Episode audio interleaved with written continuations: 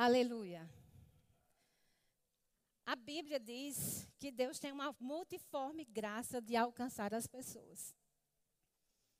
E eu sei que cada pessoa que vem aqui nesse lugar, ele fala de uma é, de um assunto que toca no seu coração. E às vezes falamos os mesmos assuntos, mas cada um fala de uma forma diferente.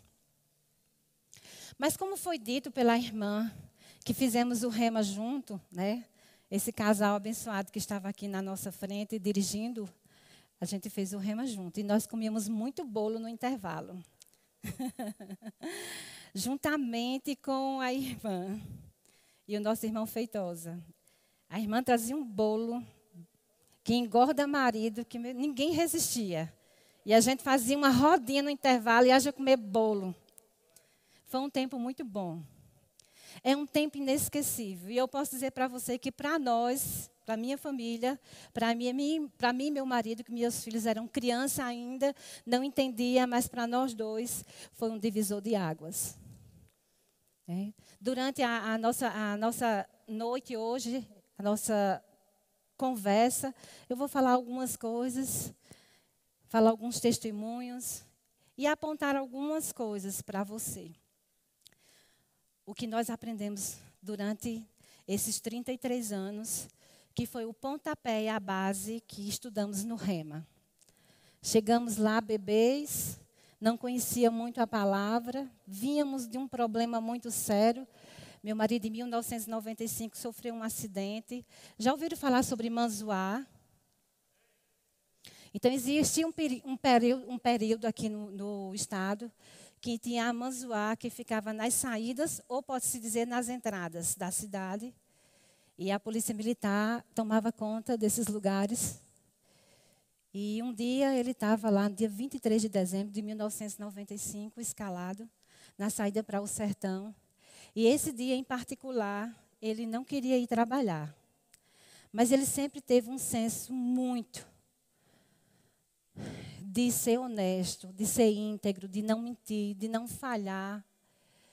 E ele disse que ia cumprir aquela escala. E ele saiu atrasado. E assim que ele chegou no lugar, ele foi atropelado por uma ambulância que vinha de Palcinhos com uma mulher para ganhar neném aqui na maternidade. E ele tentou é, ultrapassar um caminhão, ele não conseguiu, ele entrou na, na contramão da outra pista. E o meu marido, ele foi atropelado. E eu não posso contar muitos detalhes, mas o que eu posso dizer é que ele foi para a UTI, passou nove dias inconsciente. Mas naquele dia, naquele dia 23 de dezembro, eu já tinha muito ouvido falar sobre Jesus. Quem não ouviu falar de Jesus? Acho que nessa terra não tem uma pessoa que possa dizer que não ouviu falar de Jesus. E quando eu cheguei do hospital, que ele já estava na UTI, já, ele já entrou em coma na UTI, eu disse a Deus assim, eu não conhecia ele, eu fiz aquela história de Jó. eu já ouvi tanto falar de você, mas eu preciso conhecer você de verdade. Se você salvar o meu marido, eu vou te servir de hoje até o último dia da minha vida nessa terra. E eu não sabia, mas eu nasci de novo naquele dia. E ele acordou depois de nove dias. Havia uma convicção no meu coração, mas todo o diagnóstico era que ele não ia sobreviver. E se sobrevivesse, ele seria uma pessoa vegetativa. Mas dentro do meu coração eu não sabia explicar. Tinha a certeza que não ia acontecer. E não foi diferente. Vocês estão vendo ele aí. Ele ficou com uma dipropia, uma dupla visão. Eu brinco com ele que ele é o único homem que pode ter duas mulheres e não é pecado. Porque ele me vê duas vezes. e Deus começou a ensinar a viver com, esse, com essa dificuldade. Ele nunca deixou de dirigir, ele nunca deixou de trabalhar, ele nunca deixou de fazer nada que era necessário se fazer. Por causa desse, esse, essa sequela que ficou. E quando ele acordou, a gente não sabia, ele não falava, não via direito. E a gente não conseguiu detectar o problema dele rápido porque ele não falava. E passaram-se seis meses, ele sem andar, porque é, teve um problema na coordenação motora dele.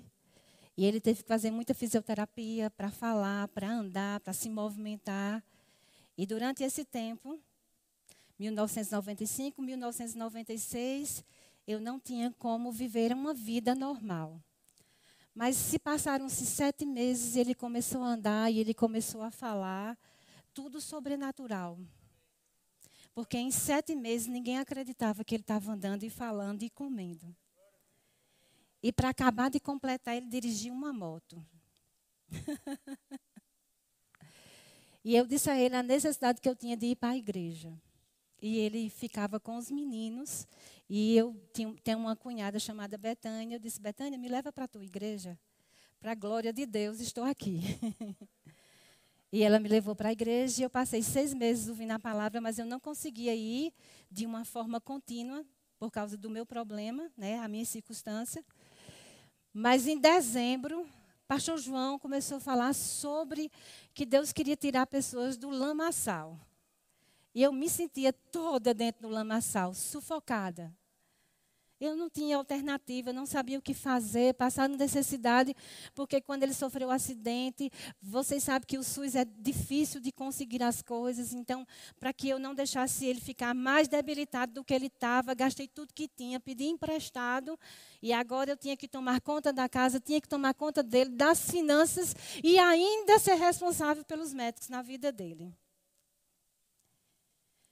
E sem falar que o Estado não queria dar a aposentadoria dele. E eu passei muitos processos para chegar nessa aposentadoria, até que Deus levantou um homem. E quando nós conversamos com esse homem, ele disse: Vocês não estão mentindo, na polícia se chama macete. E a gente disse, não, nós não estamos mentindo, nós temos todos os documentos, estamos, na, na época a gente deu parte, temos tudo pronto. Ele disse, traga todos os documentos que eu vou conseguir essa sua aposentadoria. E depois de três anos nós conseguimos a aposentadoria dele. Em 1998 ele foi reformado. 1996 eu já estava na igreja. 1997 ele entrou na igreja em agosto. Em 1998 nós começamos o Rema. Então nós entramos no Rema. Situação financeira defasada, casamento balançado. Porque, queridos, ninguém venha dizer que onde há necessidade, onde há doença, e que você não tem Cristo Jesus como sua fonte, você consegue sobreviver. E agora nós entramos no acordo, mas não tinha dinheiro para pagar o rema. Deus levantou um homem chamado Amauri. Ele, na época, não era pastor. Ele era líder do diaconado. E um dia ele chegou conversando com Arimaté, ele disse assim: Vai fazer o rema? Arimaté disse: No momento a gente não está podendo. Ele disse: Vai porque eu vou pagar o seu. E agora ficou eu. E eu não abria mão de fazer o rema, nem escola de ministro, sem ele do meu lado. Era uma coisa que eu não abria mão. E a gente foi fazer o rema, crendo para mim, porque o dele já tinha em manifestação. E Deus é fiel, ele não deixa você. Fui para Carrumbé, que é um homem de Deus. Meu Deus, que homem. Contei minha situação. Ele disse: Você vem pagando como você puder, eu vou te ajudar. E ele não me abandonou. Porque ali era o meu escape, agora era o rema que ia escapar a minha vida. Por quê? Porque eu não conhecia a palavra e lá eu ia aprender a palavra revelada. E olha, Deus é testemunha que a gente levava um rascunho, até as vírgulas do professor a gente anotava. Quando era no outro dia em casa, nós dois se sentava e nós íamos passar a limpo e ele perguntava o que foi que tu entendeu, o que foi. Aí eu dizia o que entendi, ele dizia o que entendeu. E aí a gente passava a limpo a matéria e tudo que era dito em cada matéria a gente praticava dentro da nossa casa. Qual era o problema maior? Cura. Quem falou sobre cura foi o pastor Raul. O que, que a gente precisava? De fé. Pastor Bande. Oh, Jesus. E agora as duas coisas que precisavam entrar em ordem começou a entrar em ordem. E agora casamento. Fatinha. Oh, Jesus. Aquela mulher impactou a minha vida porque ela era tudo aquilo que eu queria ser. E eu não entendia, bebê, eu dizia, Matéia, eu me vejo lá em cima. Que coisa estranha. Eu me sentia arrebatada naquele falando como ela falava. E a nossa vida começou a tomar um rumo diferente. E agora, de, daquele dia em diante, a nossa vida começou a ficar estabelecida naquela palavra, ensinada, revelada naquele lugar. E nós, desde aquele último dia, 1999, quando nós nos formamos, nós entramos no diaconado, trabalhamos 10 anos no diaconado, trabalhamos na liderança da assistência social. E hoje faz 10 anos que nós estamos na liderança do discipulado. Ele é o líder, Arimateia, e eu sou a auxiliadora. E fazem 26 anos que nós amamos ao Senhor e nunca fomos decepcionados por Ele por nada. E pessoas podem perguntar: qual é o segredo de você estar com tanto tempo junto e, e, contando tanta coisa boa? O primeiro segredo é Jesus, a presença dele nas nossas vidas. E os outros segredos nós vamos aprender agora. O, eu vou pedir para o menino colocar um vídeo, nós vamos assistir um vídeo, e depois desse vídeo você já sabe o que eu vou falar. Eu quero que vocês prestem atenção no vídeo, e depois disso a gente vai desenrolar o rolo. Vamos desenrolar aquilo que a gente precisa conversar hoje à noite, porque o Espírito Santo quer nos alcançar e nos mostrar que tem jeito para todas as situações e circunstâncias que se levantam dentro da sua casa, na sua vida, com os seus filhos, com o seu trabalho, com o seu marido, com o seu parente, com o seu aderente, com o seu papagaio, com o seu cachorro. Deus resolve tudo.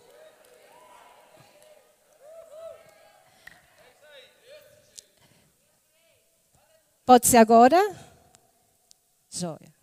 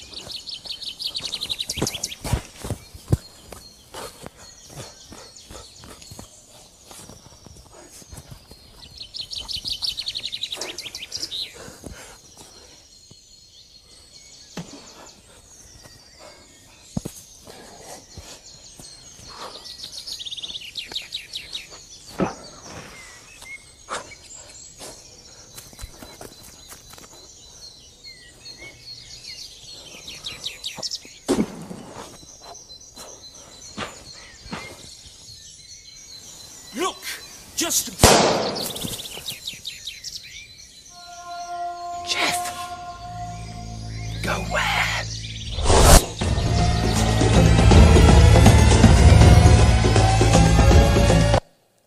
Alguém pode dizer o que eu vou falar hoje à noite? Comunicação. Só eles descobriram ou todo mundo descobriu? E esse vídeo, eu, eu, eu tenho, como eu disse que meus filhos são meus parceiros, né? Então, às vezes, eu acho uns vídeos simples, aí meus meninos que são professores dizem, mamãe, tem que ser uma coisa que dê um impacto. Eu digo, ah, meu Deus do céu. E a gente conversando sobre falar sobre comunicação no casamento. E ele procurou esse vídeo e encontrou para mim. Eu disse, vou perguntar ao pastor Tadeu, porque eu não posso passar sem perguntar a ele, né? E ele me permitiu. Porque as cenas são fortes, mas isso aí é o que se torna o seu casamento quando você não consegue se comunicar com o seu cônjuge. Às vezes eles estão falando, falando, e o outro não está entendendo, não existe um feedback. E aí o que é que acontece? Em vez de ser resolvido o problema, é empurrado com a barriga. E o casamento, ele é fadado à morte por causa da comunicação que não conseguiu se encontrar. Porque eu sei que todo mundo sabe que homem pensa diferente de mulher e que mulher age diferente de homem.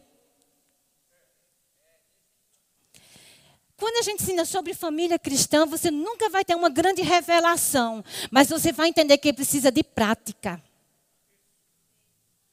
E as aulas que eu dou sobre, sobre família cristã no Rema, eu aprendo, sabe como? Trabalhando em casa.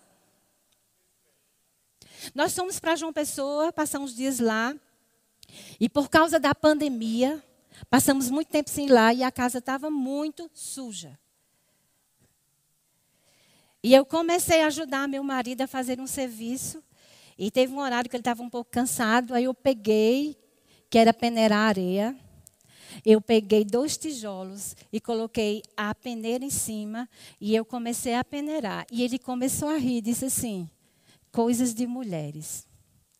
Porque o homem é valente, ele pega a peneira e faz vu, vu, vu, vu, vu.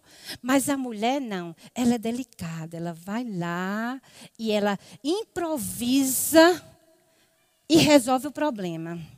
Aí você me diz por quê? Porque a Bíblia diz que quando ele criou a mulher, ele disse que ia criar uma mulher idônea, não dona, viu, queridas? Idônea. Capacitada para resolver qualquer problema que tenha dentro da sua casa, qualquer situação ou circunstância, existe uma unção que lhe capacita a resolver o problema. E a gente ficou rindo e brincando durante todo o tempo que a gente estava lá. Porque quando ele queria fazer uma coisa e que ele não estava mais suportando o corpo cansado, eu criava uma coisa e eu dizia, vou criar um negócio de mulher. E a gente ficava rindo. Porque as minhas atitudes e as atitudes dele são diferentes. Eu penso mais emotivamente e ele pensa mais com raciocínio. Eu planejo mais eu penso mais, mas ele não, ele dá uma tacada só, resolve logo. Por isso que o povo diz que a mulher mói demais, não é assim?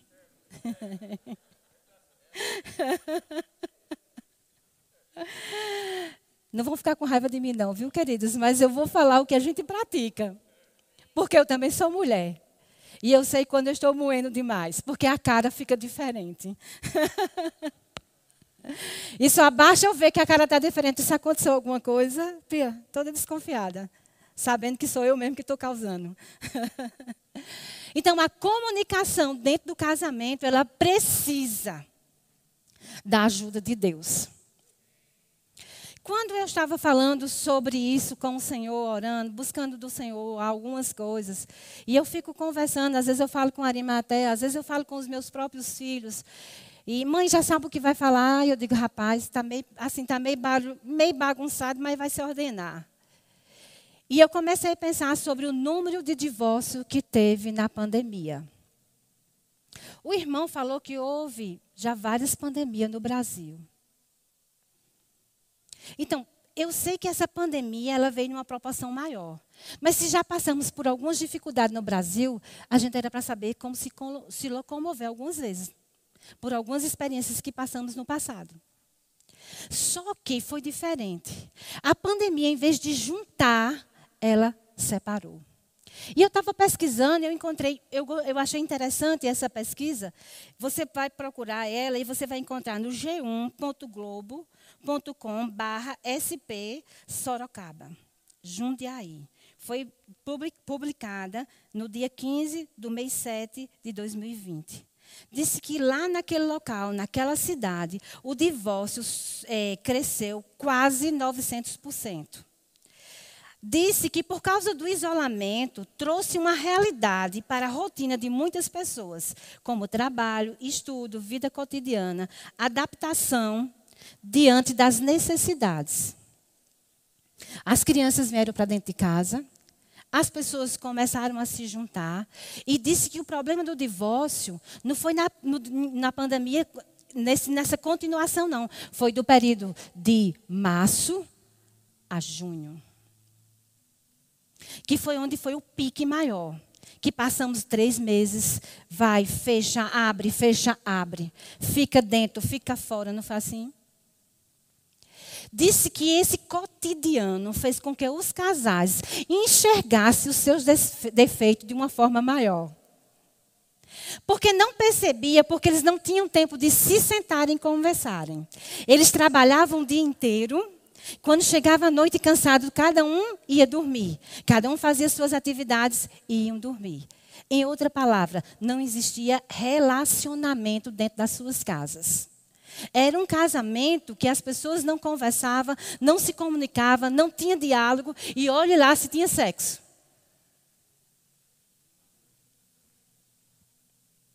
Relatam que por causa do canto que eles estavam vivendo. Não teve um relato que eu conversei com a Arimateia, eu fiquei surpresa. A pessoa dizia assim: eu não aguentava nem ouvir a voz dele. O cheiro dele me dava agonia. Porque ele passava 24 horas do meu lado. Relatos absurdos que eu li durante essas pesquisas. As pessoas não estavam preparadas para dividir o banheiro. Não estavam preparados para dividir a cozinha, a máquina de lavar, o aspirador de pó, o computador, a televisão. As pessoas não estavam preparadas para comer pipoca e assistir um vídeo. Quando a pressão começou, eles começaram agora a pipocar. E cada um tomou um rumo diferente. Porque não sabia como se comunicar diz que a frequência, o aumento, foi absurdo nesse período.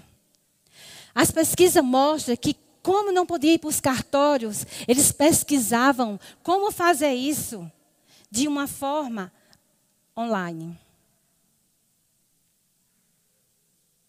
E o interessante é que ninguém, quando está com problema no seu casamento, se coloca no lugar dos filhos. Porque todo mundo nessa hora é egoísta. Só pensa no seu bem-estar e naquilo que você quer, naquilo que você pensa e naquilo que você tem. Mas você não pensa que os seus filhos vão ser defraudados. E que eles vão viver uma vida medíocre. E que um dia você vai casar de novo e eles vão viver de uma pensão merreca. Que não vão para uma escola boa, que não vão fazer uma faculdade, porque afinal de contas o pai e a mãe se separaram porque não tinha mais como viver junto, mas não lembrava que tinha duas pessoas, três pessoas que dependiam deles para crescer, para multiplicar, para se formar, para ser gente, homem e mulher de Deus aqui nessa terra. Lá fora a gente ainda fica calado, mas aqui dentro não pode acontecer isso. Porque a Bíblia diz que Jesus levou sobre si toda a nossa maldição. E divórcio não agrada o coração de Deus.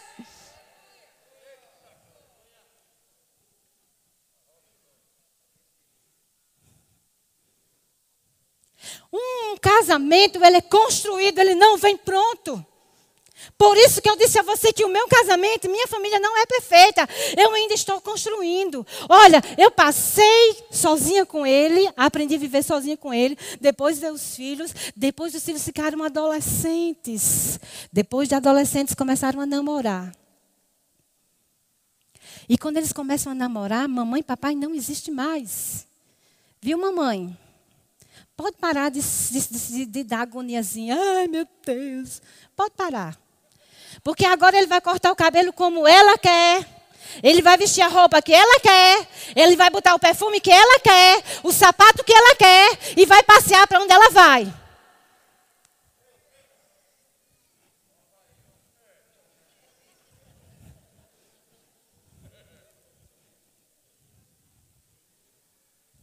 Então eu passei agora a fase de sogra. Eita Jesus. Segurar a língua para não se intrometer naquilo onde não é chamado.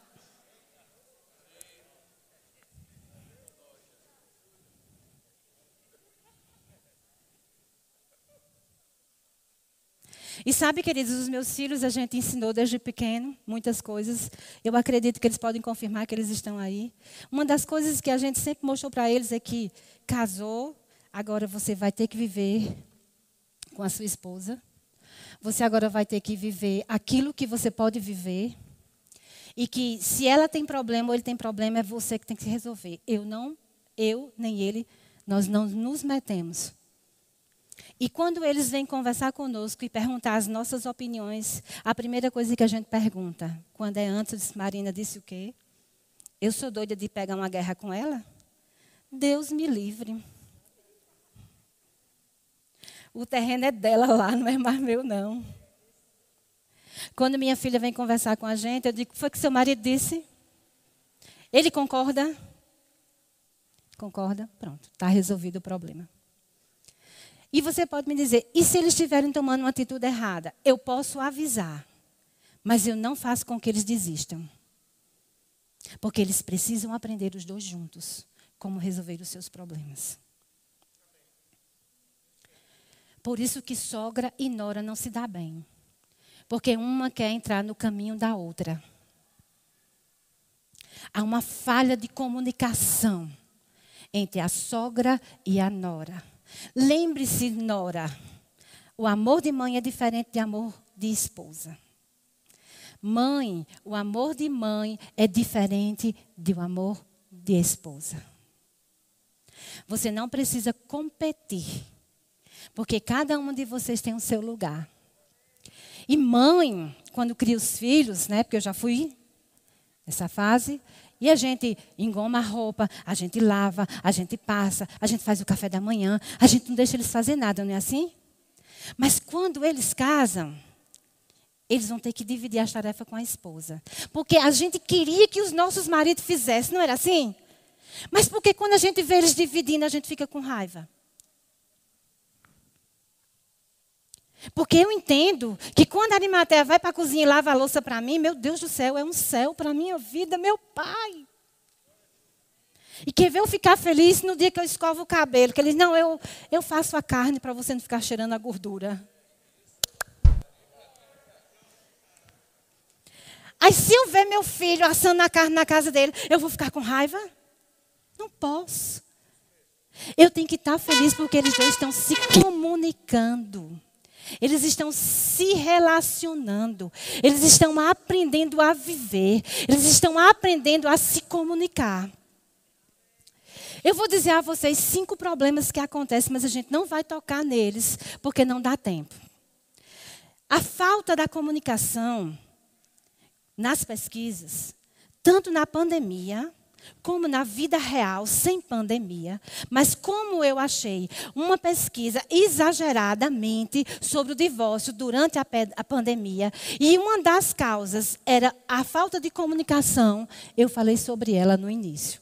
Mas existe a intromissão da família, que eu falei agora sobre sogra e nora, e genro, finanças, divisão de tarefas são as coisas que mais complicam a vida de um casamento.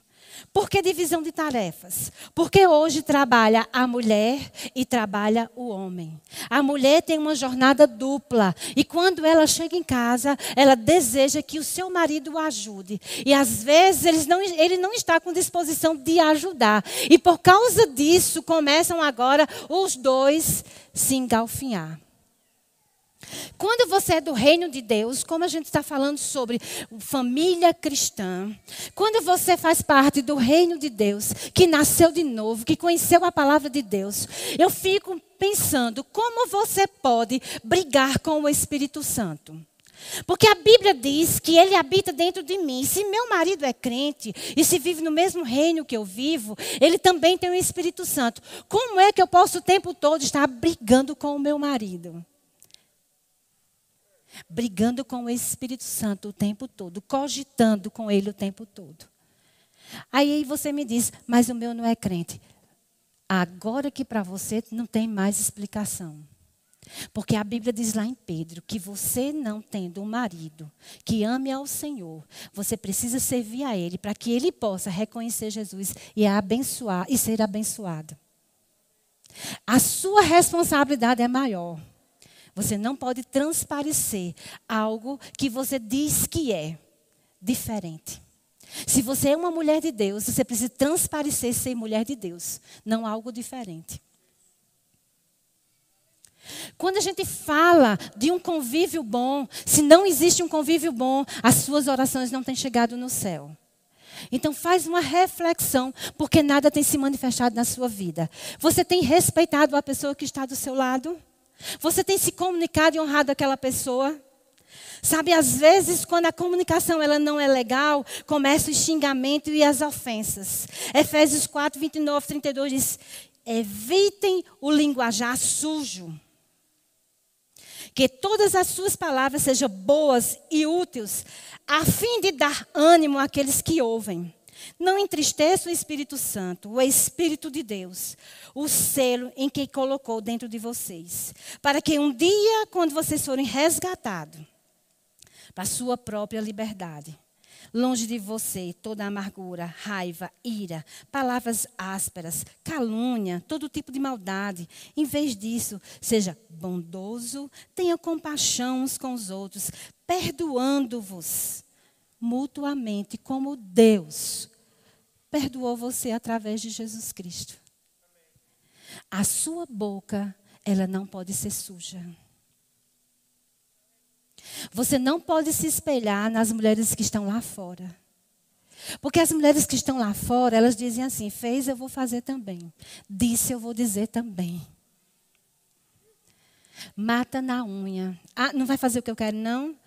Eu sei como resolver o problema. Fica sem falar, fica sem cozinhar, fica sem fazer sexo. Mas eu e você que está nessa responsabilidade de mostrar a Cristo, nosso comportamento é ser bondosas e termos compaixão um dos outros. Eu gosto muito quando eu, eu vejo a vida de Jesus com Judas. Você acha que Jesus era inocente, que ele o roubava e que ele ia o trair? Vocês acham?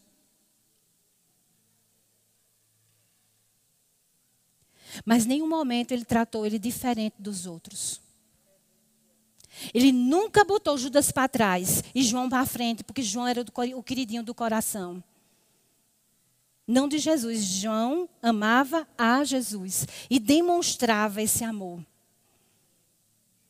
Mas ele nunca preferiu João do que Judas. Ele cuidava deles da mesma forma. Ensinava da mesma forma. Caminhava da mesma forma. E eu e você não pode ser diferente. Cuidado quando você for falar. Cuidado o uso excessivo de celulares. Ele quebra a sua comunicação. Ele traz quem está lá fora para dentro, mas quem está dentro fica fora. Se junta, queridos. Nessa pandemia, algo aconteceu de muito forte. Para quem entendeu o que realmente é valor na sua vida, não faz mais o que fazia antes.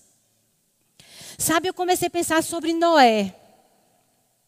Quando Deus falou com Noé para fazer a arca, que ia ter o dilúvio, Noé não sabia a dimensão do que era uma chuva. Mas a Bíblia diz que ele fez tudo consoante o que Deus tinha mandado. Agora eu quero perguntar uma coisa a você: como será que essa mulher ficou do lado daquele homem fazendo aquela arca durante 100 anos? As humilhações que aquela mulher passou, aquele homem dedicado a uma coisa que não poderia existir. Que nível de comunicação eles tinham? E os filhos aceitarem trabalhar e ajudar a fazer essa arca, colocar alimento lá dentro, colocar aqueles animais, passar os dias. Quando você vai ler sobre o assunto, não foi só 40 dias e 40 noites, não. 40 dias e 40 noites foi só a chuva. Mas a Bíblia relata que foi 365 dias. Eles dentro de uma arca, os três filhos, a mulher e, três, e as três agregadas. Você imaginou você dentro de um lugar com os filhos e com as noras ou com os genros? Que pensamentos têm diferente um do outro? Um quer comer mais cedo, outro quer comer mais tarde. Quem disse que eu quero limpar a vaca, o cocô da vaca? Quem disse que eu quero botar o fêmur para o cavalo? Como foi essa comunicação dentro daquela arca? A Bíblia não fala, mas a gente está conjecturando. Mas se mostra que deu certo, que eles saíram da arca junto, quer dizer que houve uma boa comunicação. Um entendia o outro, um ajudava o outro a limpar o cocô da vaca, um ajudava a botar o alimento, o outro cuidava do passarinho, o outro cuidava do jacaré. E saíram juntos. E Deus fez uma aliança. Nunca mais eu destruo a terra e botou um arco, o arco-íris no céu. E diz que quando aparece, Deus lembra da aliança que ele fez. Ei, você tem uma aliança. O sangue, o sangue do Cordeiro é a tua aliança. O sangue do Cordeiro restaurou a tua vida, restaurou a tua sorte, te tirou lá de baixo das trevas, te colocou no reino da luz. E hoje você pode fazer com que esse amor que foi derramado no seu coração seja exalado. Quem anda comigo sabe. Eu cuido muito bem do meu marido e não tenho vergonha. Eu sou babona dele. Eu estou cuidando dele. Quando vai tomar banho, eu dou cueca, eu dou lençol, eu dou toalha, eu dou o que precisar. De noite ele não gosta de se cobrir, eu cubro ele. Quem quiser falar, fale, mas sabe por quê? Eu entendi uma coisa. A Bíblia diz que ele tem que me amar como Cristo chamou a igreja, o Salvador. Ele é o meu Salvador dentro do casamento. Ele é a minha porção. Ele é o meu sustento. Ele é aquele que se cura as cordas quando eu preciso. E não é diferente ele comigo. Não é diferente. Eu preciso sair para dar aula. Ele está lá, sustentando os filhos, cuidando da casa e orando por mim. E muitos dias ele liga: Sam, eu estava orando. Deus me mostrou alguém na tua sala de aula, assim, assim, assado. E naquele dia eu começo a orar: Senhor, quem é, quem é, quem é? Quando eu chego na sala de aula, brilha assim. Aí eu vou lá. Tá, tá, tá, tá. E é aquela. Porque é uma conexão. A comunicação traz uma conexão, traz um elo. Porque a Bíblia diz que devemos ter comunhão com o Pai, com o Filho e com o Espírito. Porque precisa de um elo. Para você ouvir a voz dele, precisa comunicar-se, falar, entender. Quando ele falar com você, você saber quem ele é. E é isso que a Bíblia nos pede dentro do casamento. Às vezes, queridos, queremos encontrar o culpado. Lembra de Adão e Eva? Adão, por que você fez isso? A mulher que tu me deste. em outras palavras, ele está dizendo assim: Eu não pedi mulher, não. Você é quem trouxe para mim e me apresentou. Aí ele fala: Eva, mas Eva. Aí ela diz: A serpente que tu criaste. Em outras palavras, se você não tivesse criado a serpente, eu não estava nessa. Mas eu quero dizer que quando nós estamos numa comunhão. Entendemos o que o Espírito Santo quer, o que a palavra fala sobre casamento. Se um erra, eu tenho compaixão com ele. E eu perdoo, perdoo ele mutuamente todos os tempos, todos os tempos, suportando a sua debilidade. Quem sabe o que é um suporte? Um suporte nós colocamos bolsas, sacolas né, assim pesada, roupa, guarda-chuva, qualquer coisa que você quiser. Ele suporta o peso. Em outras palavras, Deus está dizendo assim: você precisa carregar o peso do outro, até que ele possa carregar sozinho. Então, para de procurar um culpado. E bota diante de Deus a tua situação e diz: Senhor, a partir de hoje eu quero ser diferente. Porque Provérbios 4, 13, 14 diz: Apegue-se às minhas instruções e não as soltes. Guarde bem, pois são chave de vida. Não imite a conduta do perverso. Não siga os caminhos do mal. Eu e você não precisamos do que tem colocado no holofote as novelas, os ideais que não foram criados por Deus. O que a, o que a política cria, que for contrário àquilo que Deus fala, você não deve ficar. O que o mundo fala, que é contrário de Deus, você não pode ficar. E o desejo de Deus é que você entenda o que é comunhão, o que é comunicação então, eu não consigo entender muito aquela pessoa. Ah, meu marido ele é muito calado. Eu vou te dar um segredo. Quando uma pessoa é muito calada, você precisa descobrir o que ela gosta. Para que você possa entrar no assunto que ela gosta, para que ela possa se soltar e conversar com você. Então, se ela gosta de futebol, você não entende nada, mas você senta perto dele, assiste o futebol e pergunta a ele: por que estão chamando de ladrão juiz? Por que a bola saiu para fora? Por que aquele homem corre tanto no meio do campo? Ele faz o quê? Sabe quando você começar a puxar conversa com ele e entender o universo dele, a sua linguagem vai ficar mais fácil do coração dele. Sabe, às vezes a gente diz detalhes e as pessoas acham, ah, mas isso é bobagem. É uma bobagem que faz a sua vida mudar. Quando a gente pega a linguagem correta daquela pessoa, se você puder, leia o livro As Cinco Linguagens do Amor.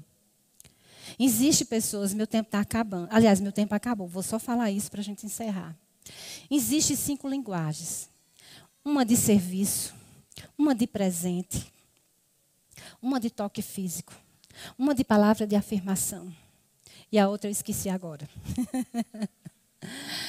Você precisa saber o que aquela pessoa que está do seu lado fica feliz.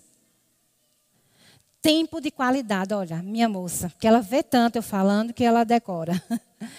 Tempo de qualidade. Você precisa descobrir qual é a linguagem de amor do seu cônjuge para te ajudar na tua comunicação. Amém? Então, meu tempo acabou. O que eu quero dizer a você é que o conhecimento da palavra vai te livrar da morte. O conhecimento da palavra vai restaurar a tua vida. E esse conhecimento que você pode ter a mais do que você tem hoje, você vai encontrar lá no Rema.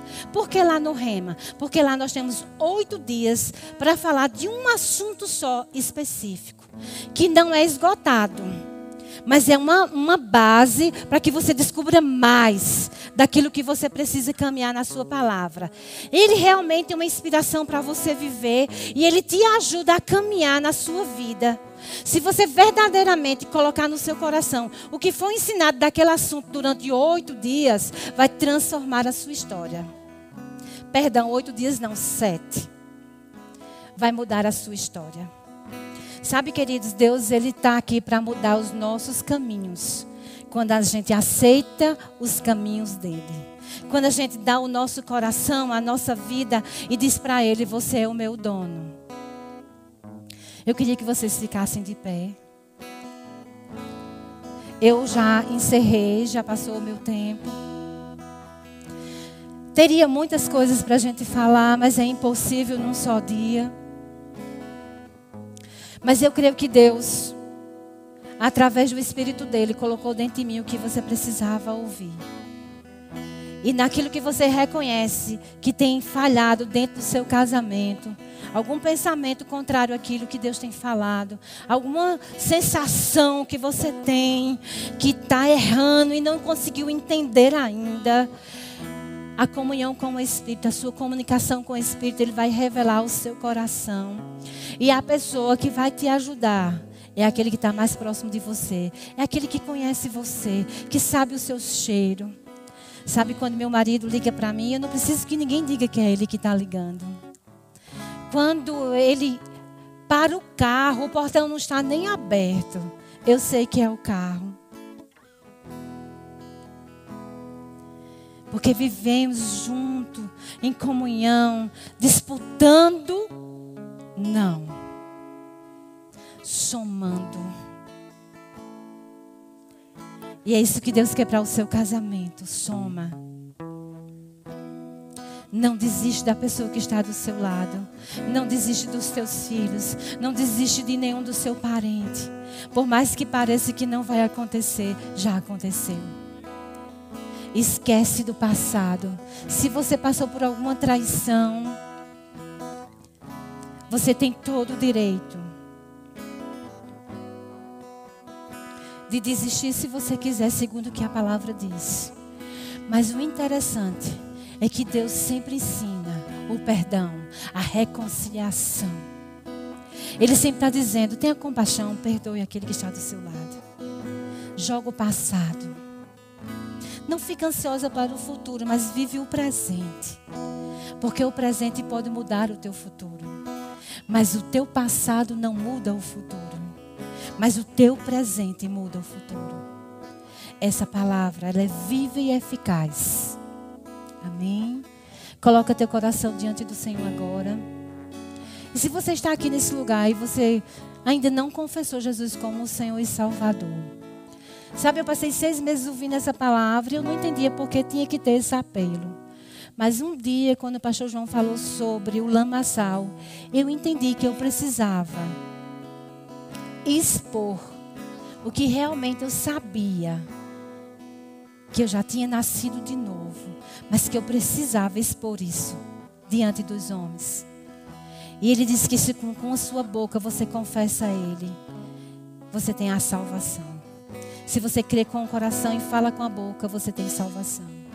E nós estamos chamando você não para fazer parte de uma igreja, de uma religião, mas a família, família de Deus. Aonde você tem suporte, aonde você tem cura, aonde você tem provisão, aonde você tem vida, onde você tem paz, a família de Deus, resgatado das trevas no reino do amor de Deus. Existe alguém aqui nesse lugar que, que, que deseja fazer essa confissão? Se você não quer vir aqui na frente, está com vergonha, nós temos um casal, Diego e a sua esposa, Áurea. No final, ai você, me perdoe, porque eu olhei para ali. nós temos outro casal aqui, queridos. E você pode procurar eles no final e conversar com eles. Eles vão mostrar para você o que eu estou falando sobre o novo nascimento. Existe alguém que precisa de um grande conhecimento do batismo do Espírito Santo, uma experiência diferente nesse lugar. É uma experiência após o novo nascimento. Existe alguém? Não. Alguém precisa de oração para a cura? Lá atrás. Amados, estende a mão lá para trás. Pai, em nome de Jesus, eu declaro agora. Espírito de enfermidade fora desse corpo, no nome de Jesus. Eu repreendo toda dor, toda infecção, tudo que tem atormentado a vida deles. Declaro agora cura do alto da cabeça até ponta, a ponta dos pés. E que o Espírito da lei de vida opere dentro deles agora. Se manifestando e eles testemunhando do poder e da graça de Deus hoje na vida deles, no nome de Jesus. Amém. Queridos, pode sentar.